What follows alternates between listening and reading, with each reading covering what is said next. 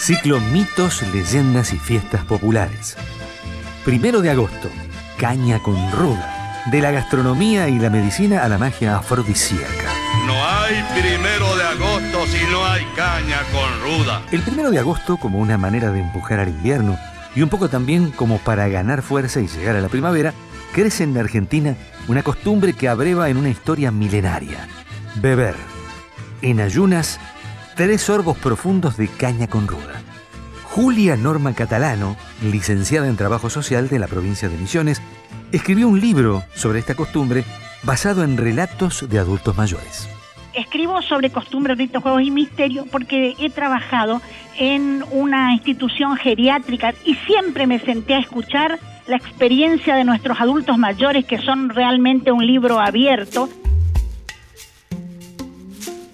Se cree que los pueblos guaraníes, hace de esto cientos de años, celebraban esta ceremonia ante las crecientes muertes que en agosto, por efecto del frío y las lluvias, impactaban en la población y en el ganado.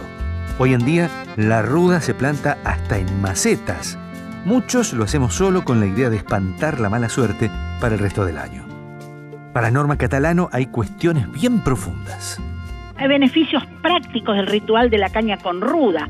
Al llegar el invierno y como preservación de la salud física, es a menudo lo que la gente llama una oportunidad de sentirse bien en la vida, y el sentimiento profundo de que lo lograrán, siempre que sea un bien colectivo. Usarla para provisionarse de energías positivas, rociando su casa con esta infusión, la caña con ruda. Dos líneas históricas se resumen en la petaca de caña con ruda, que por estas épocas, tanto en Misiones como en Corrientes y Chaco, se venden en los kioscos. Y en algunos casos, se pone a disposición de los clientes como yapa, para que puedan cumplir gratuitamente con el rito. Las dos vertientes tienen su origen en Roma y en Grecia. En el libro llamado De la res coquinaria, de las cosas de la cocina, que algunos adjudican al excéntrico gastrónomo Marco Gavio Aparicio, que supo sorprender a los emperadores Augusto y Tiberio con exquisiteces tales como lengua de flamenco o ruiseñor. Aparicio incluía en sus recetas la hoja de ruda en la cocción de lentejas con castañas. Fue Hipócrates, el médico, y Dioscorides Anasarbeo, el farmacéutico, quienes desde la antigua Grecia recomendaron la utilización de la ruda por su valor curativo.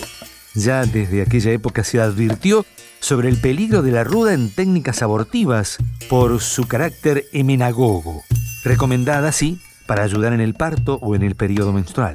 También recetada ante los dolores de cabeza, contra los nervios y los síntomas de la gripe. Pero mejor escuchemos a Norma Catalano sobre las propiedades de la caña con ruda.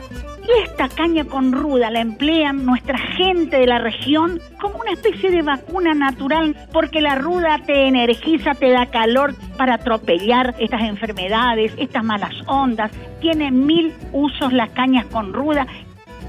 Los sumerios, egipcios, hebreos, caldeos y hasta los druidas celtas supieron de esta planta de hojas verde azuladas a la que adjudicaron también poderes mágicos o como un don de los dioses.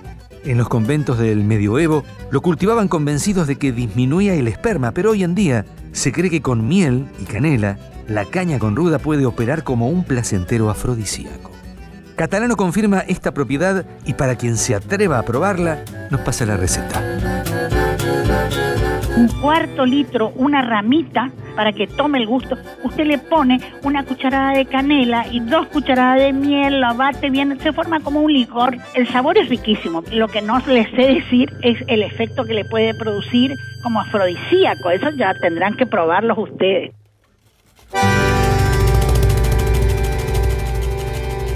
Cada región tiene su historia. Vos también podés contar la tuya. Escribí a Historias Argentinas arroba radionacional.gov.ar. Esta historia la escribimos juntos. Radio Nacional, la radio de todos.